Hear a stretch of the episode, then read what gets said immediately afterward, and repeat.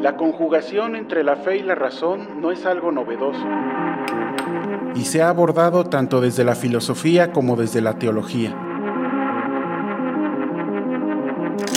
Para Juan Pablo II, fe y razón conviven juntas, dado que ambas son modos de los que el hombre dispone para entender mejor los caminos de Dios. Más aún, de acuerdo a este pontífice ahora santo, la fe y la razón son las dos alas con las que el espíritu humano emprende su vuelo. Los que participamos en este programa analizamos, compartimos y dialogamos sobre los caminos de la razón y la fuerza de la fe. Los esperamos en esta nueva temporada todos los martes en punto del mediodía por la señal de MG Radio Misionera, derroteros contemporáneos de la misión.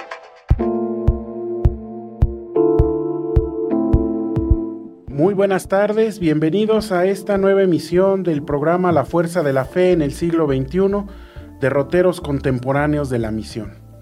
El día de hoy nos acompaña aquí en el estudio el maestro Abel Ayala Berber, a quien le doy cordialmente la bienvenida. Muchas gracias, doctor Ramírez. Un gusto volver a estar aquí con ustedes. Gracias. Pues muchas gracias, maestro, por aceptar la invitación y acompañarnos nuevamente. Eh, el maestro Abel nos va a acompañar el día de hoy con el tema La música sagrada como vehículo eficaz de eh, evangelización misionando con música y canto, un tema muy interesante, muy eh, novedoso y liminal que a veces no le hacemos mucho caso. Pero antes de darle la palabra al, maestro Abel, me gustaría presentarlo como es debido, recordando, porque ya ha estado con nosotros en ocasiones anteriores, que el maestro Abel es, ministro de música litúrgica de la iglesia. Estudió filosofía y teología en el Instituto de Formación Sacerdotal de la Arquidiócesis de México. Realizó estudios musicales en el Instituto Cardenal Miranda. Es psicólogo por la Universidad Autónoma Metropolitana y estudió la maestría en Ciencias de la Familia por la Universidad Anáhuac. Estudió los diplomados eh, en coaching de vida y de logoterapia. Cursa actualmente la maestría en Ciencias Religiosas en la Universidad Pontificia de México ha sido profesor de música sagrada en el Seminario Conciliar de México y otras casas religiosas. Ha impartido clases en la Universidad Anáhuac, en las licenciaturas de Ciencias de la Familia y Ciencias Religiosas, así como en la Maestría de Ciencias de la Familia.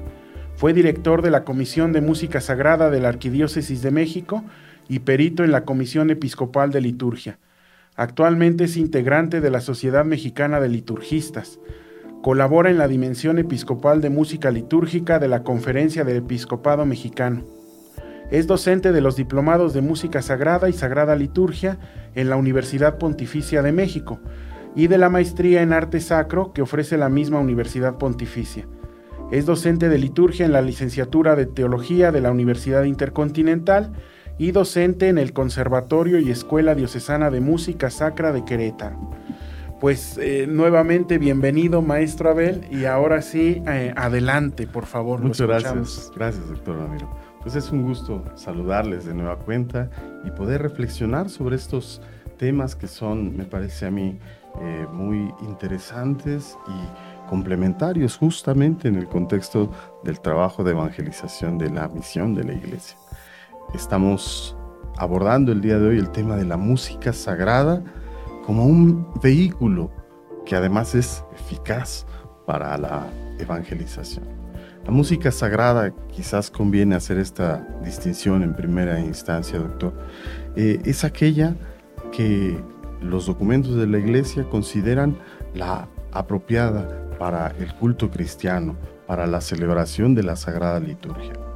Eh, es pertinente, de acuerdo con pues el discernimiento que la propia conferencia del episcopado ha venido realizando, reconocer a esta música sagrada como la música litúrgica, aquella que utilizamos para realizar eh, los actos rituales, cultuales y la oración eh, que se realiza en la liturgia. Entonces, esta música sagrada, que quizás en otros contextos puede comprenderse como todo el tema religioso, como toda aquella expresión musical, cantada o interpretada incluso musicalmente, exclusivamente, que tiene un tema sagrado, un tema sacro, religioso. Sin embargo, de acuerdo pues con los documentos de la iglesia, la música sagrada es aquella que conviene a la liturgia y tiene precisamente su sacralidad en este vínculo con la liturgia santa de la iglesia. El fin pues de la música sagrada es realizar la oración de un modo solemne, la oración de la iglesia como un culto a Dios, por supuesto en unión con Cristo. La música sagrada es santa ciertamente, entonces por esta unión con la acción litúrgica, pero también porque expresa con mayor delicadeza la oración de quienes celebran esta liturgia. Además, fomenta ciertamente la unanimidad de la asamblea. El canto es en ese contexto un elemento muy importante para unirnos, para unir nuestras voces, para realizar un solo canto a nuestro Dios que es uno por Cristo bajo la acción del Espíritu Santo. De esta manera, eh, el canto en última instancia enriquece también de solemnidad los ritos. Una liturgia solemne siempre está acompañada del canto y la música. La música sagrada tiene como fuente principal entonces la palabra de Dios. Esto es esencial. Estando relacionada con la liturgia, los textos propios de esta liturgia pues son otra fuente importante, pero también lo son los himnos que la iglesia ha venido componiendo a lo largo de esta experiencia tema central de la liturgia y por tanto de la música sagrada es el misterio pascual de nuestra salvación, de nuestra redención. Esta experiencia salvífica que nosotros cantamos desde, desde hace dos mil años. Entonces, es esta pues la, la finalidad del canto de la música sagrada en la iglesia, poder ser compatible a la acción litúrgica y expresar ciertamente el misterio pascual de nuestra fe. Por tanto, esta música sagrada siempre tendrá este, este tema esencial que es la base pues de la prédica, de aquel, de aquel mensaje que queremos llevar a todos los demás. Este, esta buena noticia de la salvación, esta realidad que en nuestro tiempo ha fundado un reino de justicia, de amor, de paz. El canto es este signo que expresa toda esta realidad. Por tanto, entonces es un elemento muy importante de esta experiencia celebrativa de la fe cristiana. Sí, pues eh, el, canto, como bien eh, señala maestro, la, un vehículo y eficaz, ¿verdad? Muy eficaz. O sea, siempre el canto despierta otras eh, zonas de nuestro cerebro, motiva, estimula otras partes que lo meramente racional humano. Y entonces nos profundiza, nos abre, nos sensibiliza a la apertura, a la trascendencia, al símbolo, a lo desmesurado. Y bueno, eso es algo este, maravilloso, ¿no? Es una, una herramienta maravillosa, no en vano se dice, pues eh, el, que, el que canta ahora dos veces. Sin duda, y el, que canta bien, ahora como cuatro, ¿no? sí, es, es, muy importante esta conciencia en la iglesia de que esta, esta música está íntimamente relacionada con, con ese momento de oración. El, esta unión de los corazones que decíamos se, hace más sólida utilizando estos recursos. La, música en sí misma es una realidad que atañe a la condición humana desde sus inicios. Eh, quizás es el arte más antigua. Eh, la, la, más escurridiza de todas, porque no tenemos el, sonido como pudo haber sido en la antigüedad, pero bueno, nos quedan los vestigios pictóricos que hacen una referencia, por ejemplo, a, la importancia del ritmo, de, la danza, del canto seguramente, junto con, esta expresión rítmica, con la danza quizás, posiblemente el primer instrumento habrán sido las manos y el, palmoteo, eh, están las, las palabras que presumiblemente habrían sido primero gritos de euforia o alguna expresión muy, muy básica, pero poco a poco ha sido entonces también una manera de expresar una idea, de expresar una emoción, de expresar el, gozo por la casa quizás o por el nacimiento de una persona.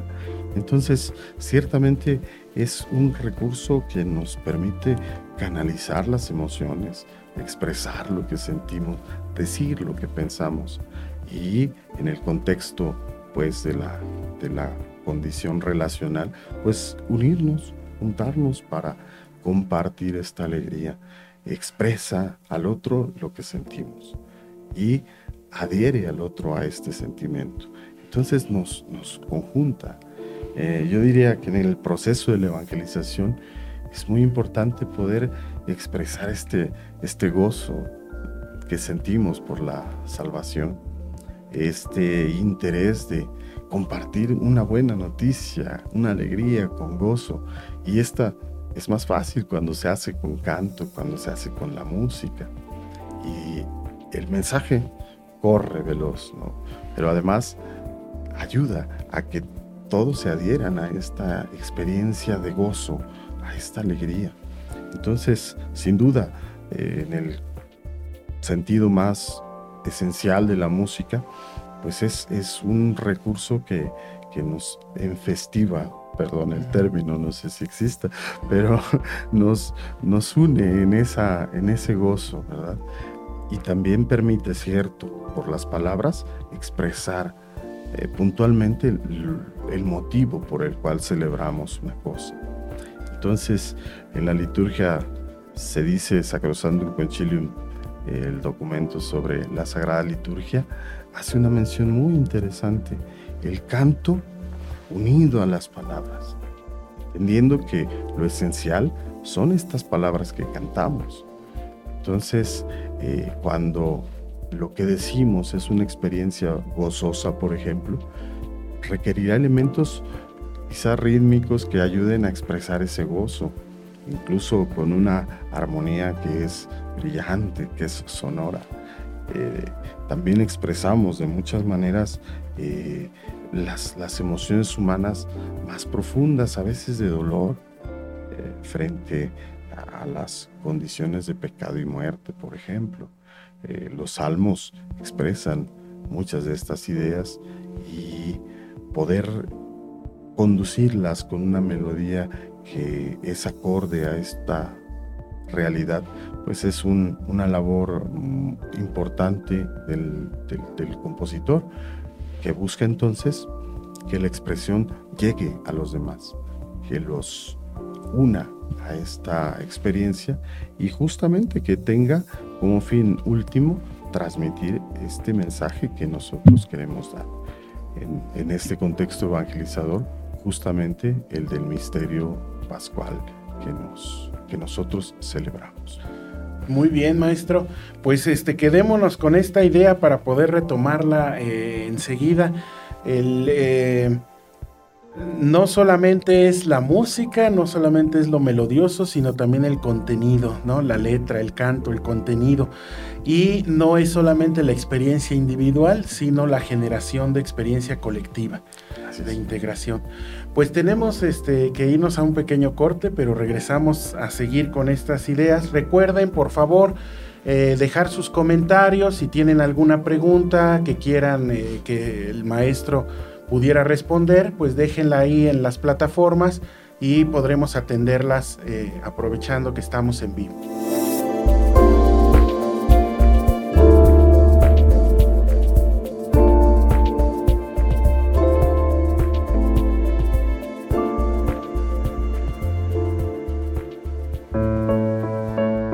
Recuerda que con tu oración y las buenas obras que ofreces en favor de la misión, tú también eres misionero.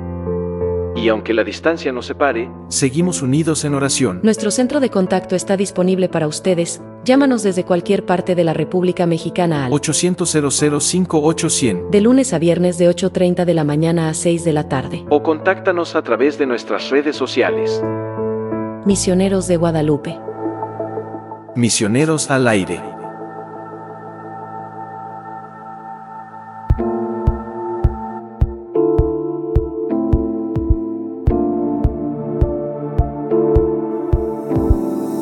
Estamos de regreso, estamos con este tema, la música sagrada como vehículo eficaz de evangelización, misionando con música y canto. Entonces, maestro Abel, nos quedamos este, reflexionando en esta cuestión comunitaria, ¿no? En esta eh, unión de corazones, de sentimiento, no solamente una cuestión estética, sino también de contenido muy importante que, que avive el sentido de la fe. Eh, así que eh, le dejo la palabra, por favor. Gracias, doctor.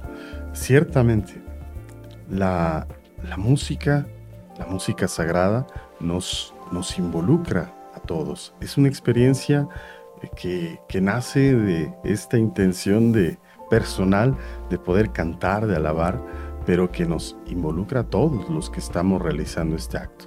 En la liturgia particularmente, cantamos juntos como cuerpo místico de Cristo para alabar al Padre. Lo hacemos por inspiración del Espíritu Santo y, es en este momento de la liturgia donde se expresa de, mejor manera esta condición de ser iglesia, iglesia, reunión unida a Cristo.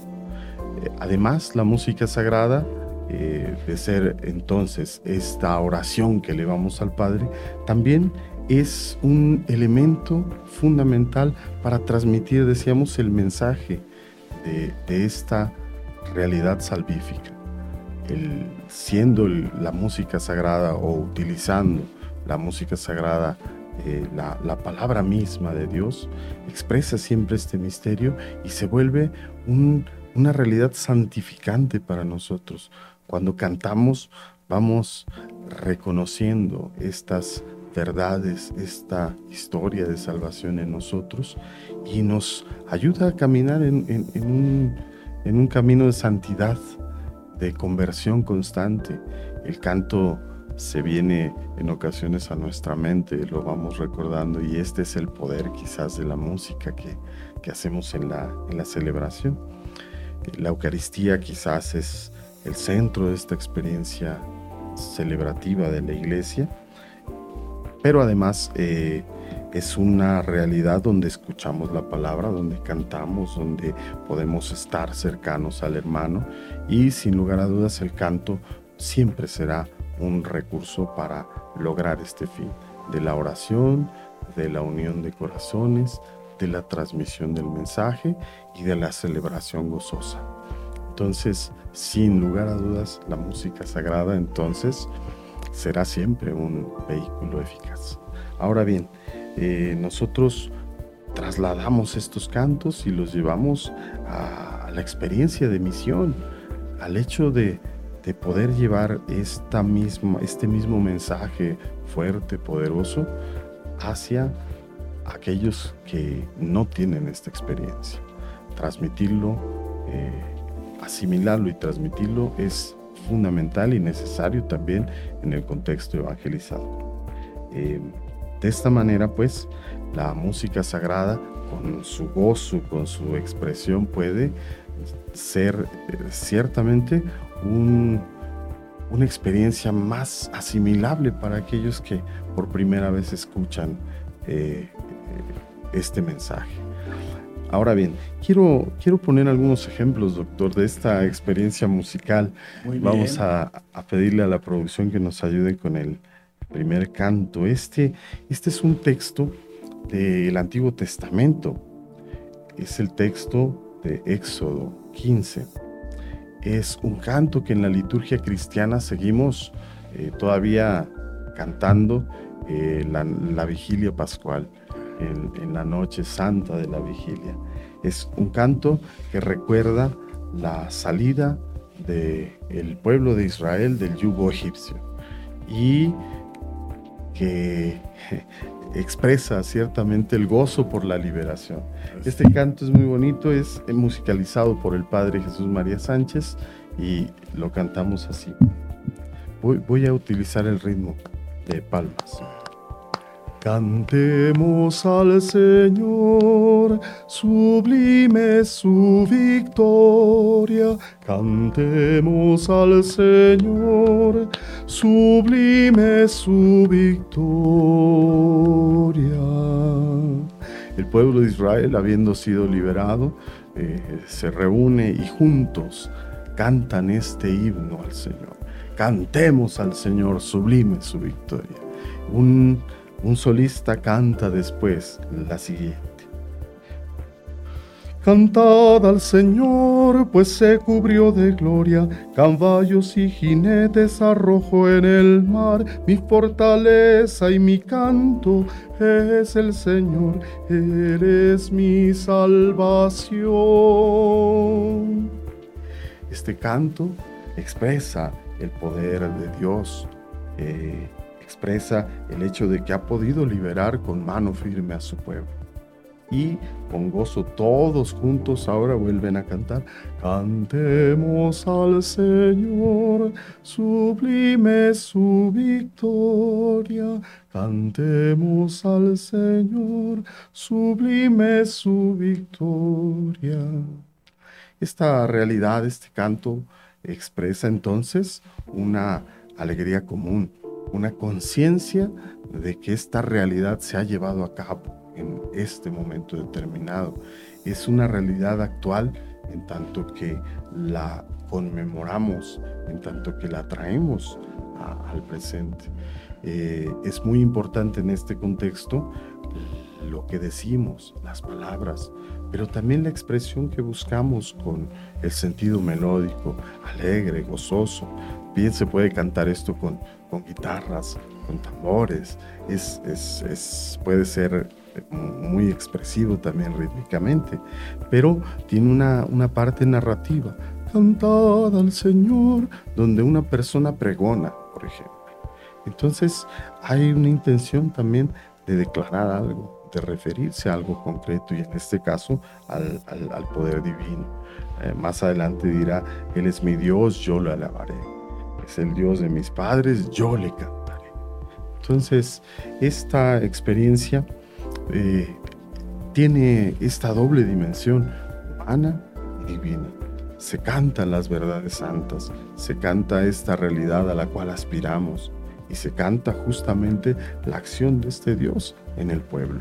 Este es un, un canto, digamos, paradigmático de esta experiencia liberadora de la Pascua judía, pero también la entendemos cristianamente como la experiencia de liberación por Cristo y la asumimos de esta manera. Es el caso incluso de otros salmos que tienen este, esta lectura, este código cristiano que nos permite verlos pues de otra manera. Entonces, bueno, este es un, un ejemplo de un texto importante. Eh, hay algunos entonces otros textos que nos permiten pues ir, ir transmitiendo una idea, un mensaje. En este caso, eh, esenciales en el contexto de la experiencia de la transmisión de la buena noticia. Este gozo es porque hemos sido liberados, salvados, en el contexto cristiano de las ataduras del pecado y de la muerte, de esto que, que nos impide caminar hacia Dios. Entonces, esta experiencia pues es de oración, es solemne, es gozosa, pero tiene que ser además bella. El que canta debe hacerlo bien para transmitir este mensaje. El que toca debe hacerlo con maestría para que se, sienta, ¿verdad?, cómo debe ser la, la expresión. Entonces va habiendo un compromiso conjunto del que tiene la responsabilidad de, llevar el canto, de transmitirlo, de los músicos que intervienen, que deben ser músicos que trabajen técnicamente. En el contexto, pensaba yo, doctor, de las misiones, es necesario conocer pues, la, experiencia cultural, musical de cada, de cada región para poder reconocer cuáles son los valores estéticos, musicales que tienen sentido en ese contexto cultural y poder de alguna manera transmitir este mensaje, esta esencia, esto que es fundamental en, ese contexto particular, utilizando pues quizás los instrumentos autóctonos, quizás eh, e incluso musicalizando textos en el contexto de las culturas particulares. Lo más evidente pues es la lengua, ¿no? Sí. Tendría que conducirse o llevarse por esa lengua. Sí, esto nos está diciendo, pues se convierte en un motor, ¿no? Que, que da fuerza a todo este movimiento. No solamente la música, el canto, que ya habíamos visto que el contenido es muy importante, sino que genera emoción, despierta emoción, ¿no? Exalta la experiencia de fe y entonces eh, se convierte en, un, eh, en, una en una nueva experiencia de fe viva que, rebasa mucho el ámbito nada más de una mera eh, celebración, un recordatorio, se vuelve algo conmemorativo a sí mismo. Y, y, muy vital, muy, muy experiencial. El canto es esta realidad sonora, la música, es, nos ayuda a reconocer una realidad que, es una realidad mistérica, divina, en nuestra propia condición humana. Entonces, eh, creo yo que aquí es muy importante, pues, eh, valerse de todos los recursos técnicos posibles, ¿verdad? Así como en la liturgia utilizamos elementos que nos permiten eh, involucrar a todos nuestros sentidos, la vista, lo hermoso, el, arreglo del templo, los olores de las flores, del incienso, incluso la parte del gusto es importante, recibimos la comunión y la gustamos. La música es esencial en este contexto porque entra, entra por nuestros oídos y constituye un mensaje que llega hasta el intelecto y que nos hace eh, pensar sobre esto, que nos mueve las ideas, pero también los sentimientos. Entonces, toda esta experiencia que entra por nuestros sentidos, de alguna manera está orientada a que podamos comprender mejor este mensaje evangelizador. Entonces, em, sin lugar a dudas, la música en ese sentido contribuye también en el contexto de todos los elementos que, se encuentran presentes en la celebración, la celebración litúrgica. Pero ciertamente pues no solamente atañen al ámbito de, la celebración en sí, sino que también eh, fuera de esta como la proclama justamente de esta buena nueva a todos, pues es un elemento importante. Hoy tenemos muchas, muchos medios para llegar musicalmente a distintos ámbitos y distintas culturas. Entonces, sin lugar a dudas, es hoy más que nunca aprovechamos la, música y sus mensajes para poder llegar e incidir en, muchos, en muchos lugares. Eh, los músicos profesionales tienen una tarea también en ese sentido. Los músicos que quizás no son profesionales, bueno, tienen su, acción también como ministerio, como servicio en la iglesia.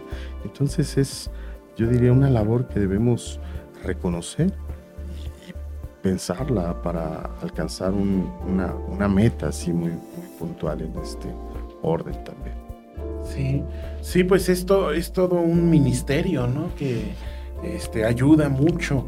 Y así como están los ámbitos, ¿no? También en la vida, eh, separado lo profano, lo sacro, pues la música sacra tiene su lugar y tiene sus cotos, sus lineamientos y sus perspectivas ¿no? en este sentido. Sí, ciertamente la, música sagrada tiene sus, sus recovecos, el que sirve en la liturgia como un ministro, además de tener el oficio musical, toda la parte técnica, eh, realice este servicio de acuerdo con las normas de la Iglesia. La Constitución Sacrosantum Concilium emanada del Concilio Vaticano II eh, es normativa, es orientadora para el quehacer musical. Pero tenemos otros documentos como la Instrucción Musicam Sacram que va expresando puntualmente cuál es el sentido de realizar esta labor. No lo hacemos solo por, por nuestra propia motivación, sino otra vez en el contexto de la experiencia de la Iglesia Universal. Entonces hay, hay lineamientos, hay normas, hay varios recursos para ir haciendo una labor de iglesia conjunta. Sí. Este, bueno, pienso en el, este, eh, cuando escucho estas palabras, ¿no? De sus lineamientos, sus reglas, su decoro, etcétera.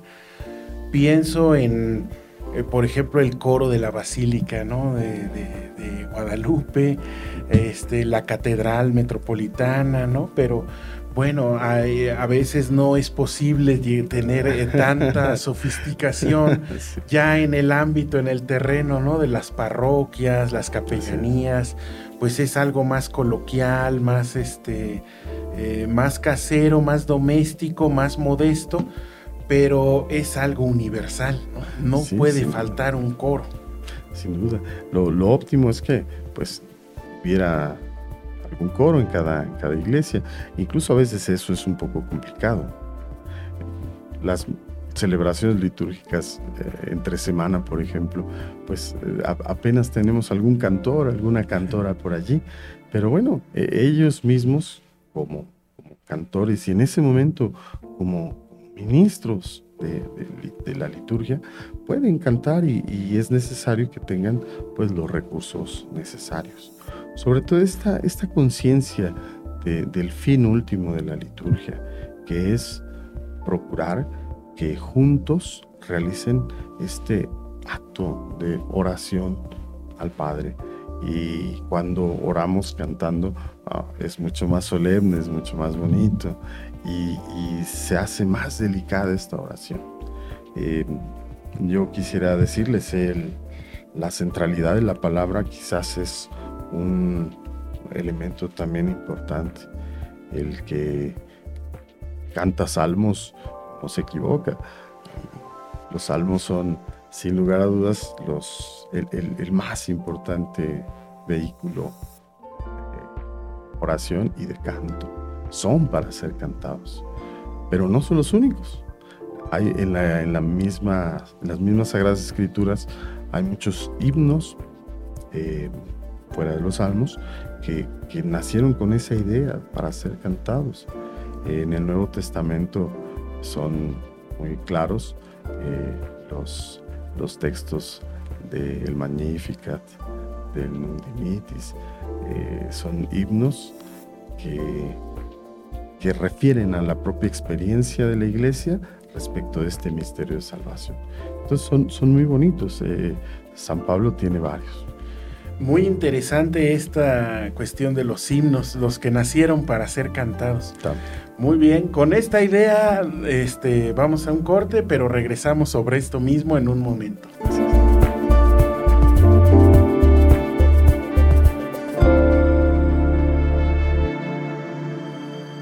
El 7 de octubre de 1949 se fundó el Seminario Mexicano de Misiones Extranjeras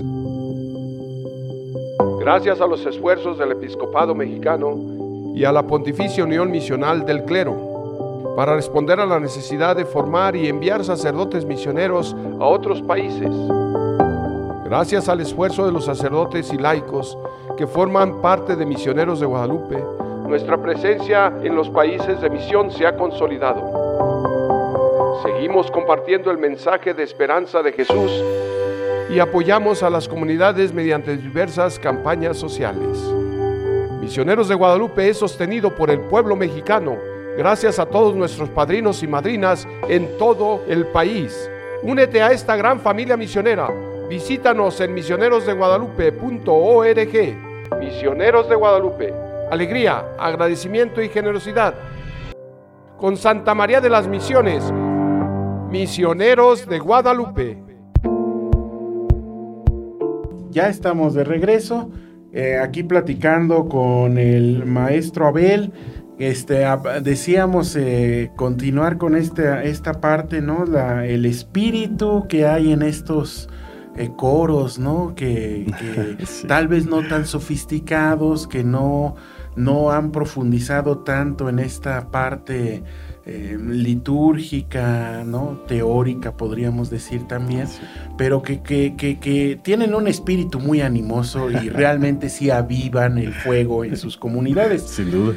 Pero bueno, hablábamos un poquito afuera del aire, eh, pero no parece haber mucho plan de formación para estos grupos. Sí, creo que es absolutamente necesario tener una formación adecuada sólida en el terreno tanto técnico como litúrgico y espiritual. El coro de alguna manera expresa no solamente su canto, sino también su propia experiencia de, fe y conversión.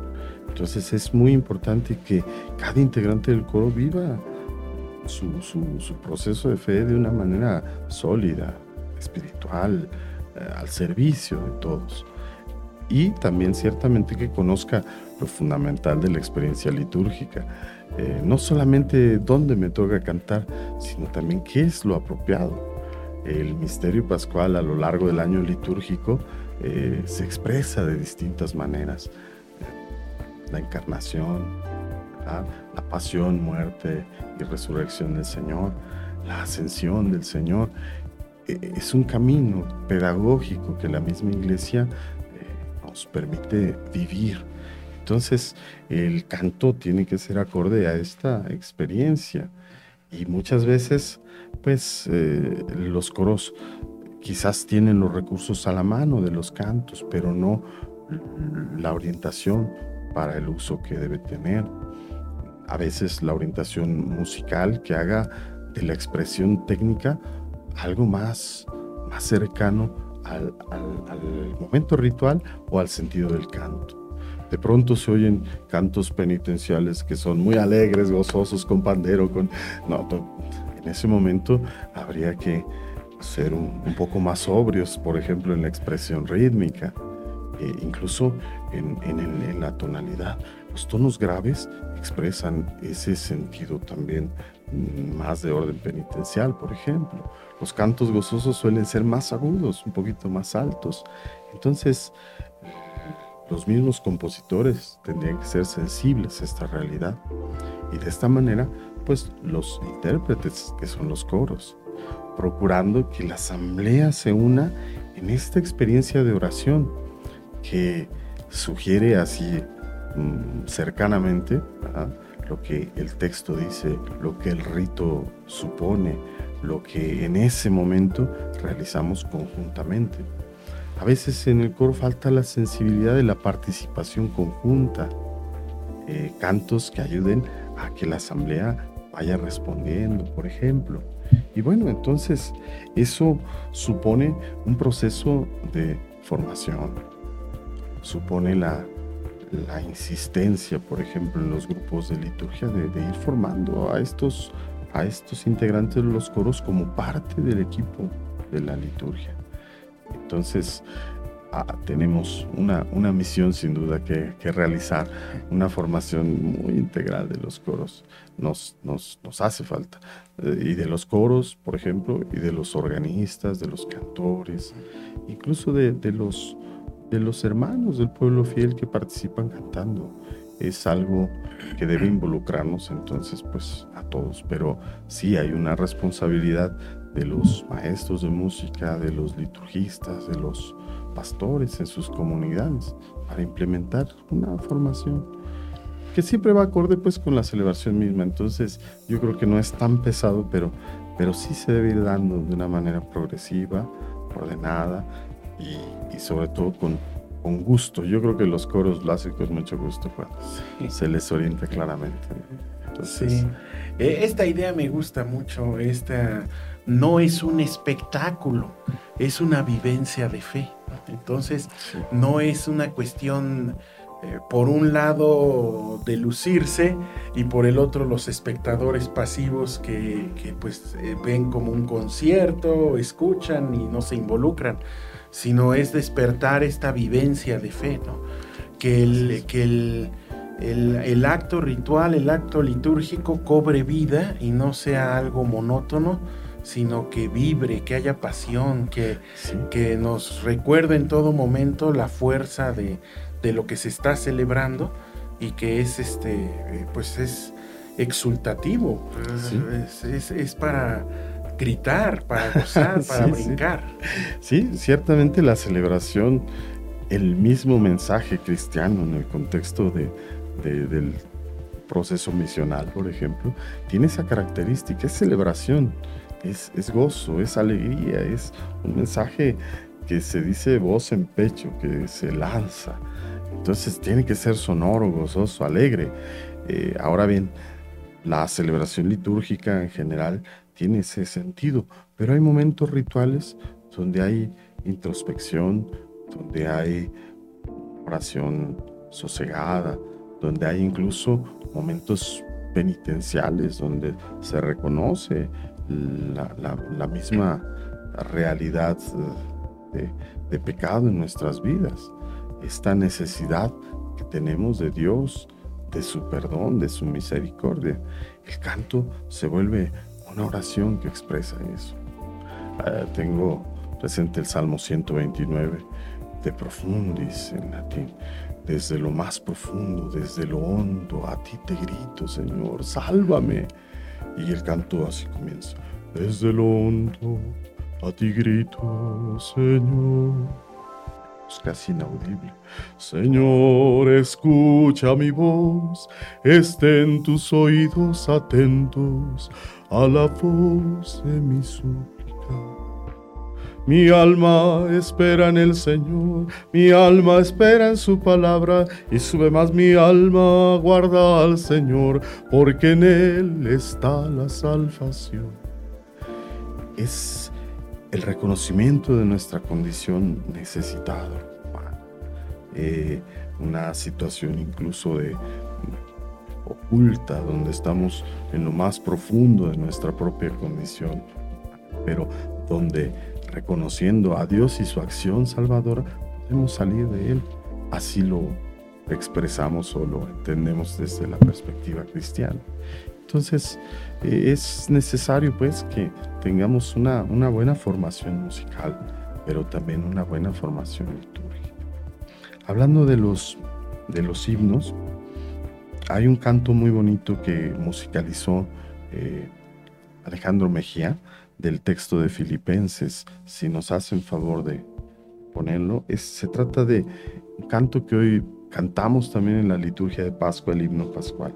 El texto del canto dice, Cristo Jesús, el cual existía en la forma de Dios, no, no exigió tener la gloria de vida a su divinidad. Se anonadó tomando la forma del siervo de Dios y se asemejó a todos los hombres en su condición. Este canto, si nos hacen favor, dice así. Cristo Jesús, el cual existía en la forma de Dios, no exigió tener la gloria debida a su divinidad. Se anonadó tomando la forma del siervo de Dios. Y se asemejó a todos los hombres en su condición haciéndose hombre, se humilló, se hizo obediente hasta morir en hasta morir en Después, el canto retoma ese sentido inicial gozoso, porque la historia no, no termina en esta muerte de, de Jesús. Por eso Dios de modo admirable a Cristo exaltó y le otorgó un nombre tan alto que a todo excedió, para que así el cosmos entero se centre en Jesús. Él es el Señor que todo conduce al Padre. Amén. En la iglesia los himnos concluyen siempre con esta fórmula. Amén. Que corona eh, una oración, que corona, en este caso, un, canto, todo el, canto expresa este, este canto de Filipenses, precisamente la, la realidad del misterio pascual. Es uno de los cantos centrales de nuestra, de nuestra experiencia. Es un mensaje y es una expresión que nos involucra y que celebra justamente en la noche santa de la vigilia este misterio pascual. Entonces los textos son muy importantes y es necesario eh, tener en nuestras, en nuestras carpetas, en nuestros, en nuestros cantitos a la mano, algunos cantos que son fundamentales. Y, de ahí para el real, podemos ir teniendo otros cantos que nos van ayudando en esta experiencia de, evangelización, de encuentro, de cercanía con los otros. Eh, sin embargo, esta palabra que nos instruye, esta música sagrada que refiere a la experiencia de lo santo, esta realidad que nos involucra con Dios, debe acercarnos con los hermanos. Y pues tiene que ser una experiencia entonces que sea significativa, que de verdad nos involucre a todos y que sea para los que nos ven afuera también un signo cuando nosotros cantamos y celebramos este acontecimiento, los otros se asoman a ver qué es lo que pasa y reconocen que eso es una experiencia de encuentro, de oración y de constante evangelización. La vida cristiana se da en ese sentido. Nos encontramos con los hermanos y el solo hecho de compartir con otros eh, implica ya estar en caridad en acto, reconocer al otro, entenderlo, mm, estar con él y poder cantar, orar juntos. Eh, por supuesto es alabanza a Dios y por supuesto es el acto celebrativo y, santificación de la comunidad. Sí, esa idea me gustó mucho, no es solamente eh, entender qué está pasando ahí, alguien externo puede darse cuenta de que hay comunión y hay celebración, aunque no entienda todo lo demás, ¿no? todos los otros símbolos, pero ya hay, hay de suyo, está hablando de comunión y de celebración. Y pues este, eh, volvemos a esto mismo, ¿no? Es, la, es, es, es testimonio vivo de una fe viva que se está celebrando en el momento. ¿No? no, no, algo anquilosado que viene arrastrándose o repitiéndose monótonamente, sino que se hace vida en el momento y como celebración, como fiesta. Así es. La música tiene esa característica, es, es actual. Es decir, se lleva a cabo en este momento, no, no, no es algo que podamos portar, ¿no? Lo, lo realizamos allí y lo realizamos de manera conjunta. En, en, la experiencia cristiana, lo más importante es que cantemos juntos. A veces tendremos instrumentos y eso es muy bueno, o tenemos el gran órgano en las catedrales que nos hace, casi lo sentimos en el cuerpo, ¿verdad? La sonoridad. Pero a veces no lo tenemos y el canto es un elemento importante nuestra voz es el vehículo, el, instrumento quizás mejor dotado de todos, eh, porque expresa precisamente las palabras, la oración. Y a veces pues no tendremos quizás otro recurso, pero sí tenemos esta posibilidad de cantar y de hacerlo de manera conjunta. Ese es el testimonio más importante, esa experiencia eclesial. Eh, si me hace favor, vamos a, a poner ejemplo más, que es un, otro himno eh, que cantamos los, el día jueves santo. El texto latino es Ubicaritas et amor Deus ibi est, eh, donde hay caridad y amor, allí Dios está.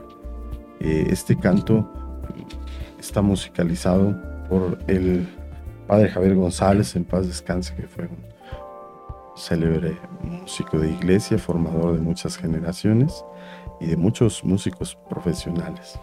El padre Javier musicalizó este cantito donde hay caridad. es un canto que dice así. Donde hay caridad, donde hay amor, allí Dios está, allí está el Señor. El amor de Cristo nos ha congregado, el amor de Cristo nos ha unido, que ese amor sea nuestra alegría y nuestro deleite hacemos una vuelta. Donde hay caridad, donde hay amor, allí Dios está, allí está el Señor. Estos cantos que nos inspiran a realizarlos en comunidad harán referencia siempre a esta experiencia de la buena noticia que queremos compartir, es decir, esta realidad que nos libera de, del pecado, de la muerte, eh, precisamente por la pasión, muerte y resurrección del Señor. Entonces, todos los cantos en la liturgia de alguna manera están conectados con este tema y reconocen esta realidad de Dios para con su iglesia. El Ubicaritas es un canto que expresa una vez más esta doble dimensión divina y humana. Nos encontramos como hermanos y nos amamos, pero juntos amamos a Dios sobre todo. Y sin embargo este amor a Dios otra vez se manifiesta como caridad y amor al prójimo. Eh, este es un signo en sí mismo, una vez más. La reunión conjunta, la reunión en oración, ya es un signo de la presencia del Señor en medio de nosotros, de Dios en medio de nosotros. Y es muy importante eh, poder realizarla entonces como un signo. Eso también es entonces ese vehículo. La iglesia nos enseña a orar, nos enseña a orar así, juntos. La oración del Padre nuestro es paradigmática. Padre nuestro. No es algo que yo digo personal, individualmente. Y esto es algo quizás que habría que enfatizar, doctor, muy claramente en la liturgia. El canto litúrgico no es mío o del otro y mayormente no expresa mis sentimientos o mi propia experiencia particular, sino esta experiencia de iglesia, eh, de gozo por la salvación de Dios para todos. Entonces busca siempre el canto litúrgico ser esta manifestación de, lo, de la salvación medio de nosotros, como una experiencia que nos lleva a orar a Dios, a darle gracias, a glorificarlo por sus obras. Ese es el fin de la liturgia y de alguna manera también esa es la intención en un proceso de evangelización, poder llegar a ser testigos de la obra que Dios ha realizado en nosotros. A veces lo hacemos predicando de una manera personal, pero regularmente está en este contexto de una prédica que expresa mi experiencia, pero en el orden eclesial. Sí, muy bien, eh, maestro. Eh, tenemos algunas em, participaciones de nuestro público. Le mandamos un saludo a Ángeles Garcielita, que nos mandó saludos, le mandamos también saludos de vuelta.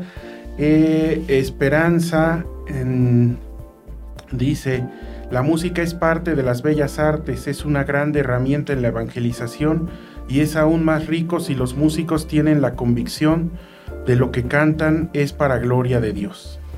Gracias. Eh, y em, Ah, ese, ese, este, es el mismo comentario, sí. Pues muchas, muchas gracias. Eh, Ángeles Esperanza por, este, por esta participación. Y pues... Eh, en, el orden de los saludos, si me permite, ah, doctor. Sí, por favor. Yo quiero saludar también a mi hija que hoy está cumpliendo años, entonces eh, espero que nos ande oyendo. Muchas felicidades. Este, maestro Abel, pues muchas gracias por haber estado con nosotros este día compartiendo este tema realmente muy, eh, muy enriquecedor y muy, una beta poco explorada en nuestra eh, realidad eclesiástica en México. Eh, pues ahí se tendrá que seguir trabajando. Y no me queda más que recordarle a las personas que nos están escuchando pues que nos sigan eh, los nuestros podcasts a través de Spotify, Google Podcast o Apple Podcast, también en TikTok, que nos busquen como Misioneros de Guadalupe o descarguen la aplicación MG Online. Eh, si no, pues nos pueden seguir este programa en vivo a través de MG Radio Misionera todos los martes en punto del mediodía los invitamos a suscribirse a nuestro canal de YouTube, a darle like y compartirlo con los que puedan estar interesados. Y también eh, recordarles e invitarlos, el próximo 15 de octubre será el Día del Padrino, así que los esperamos acá en las instalaciones de la Universidad Intercontinental, donde está el Seminario de Misiones Extranjeras, desde las 10 de la mañana hasta la tarde.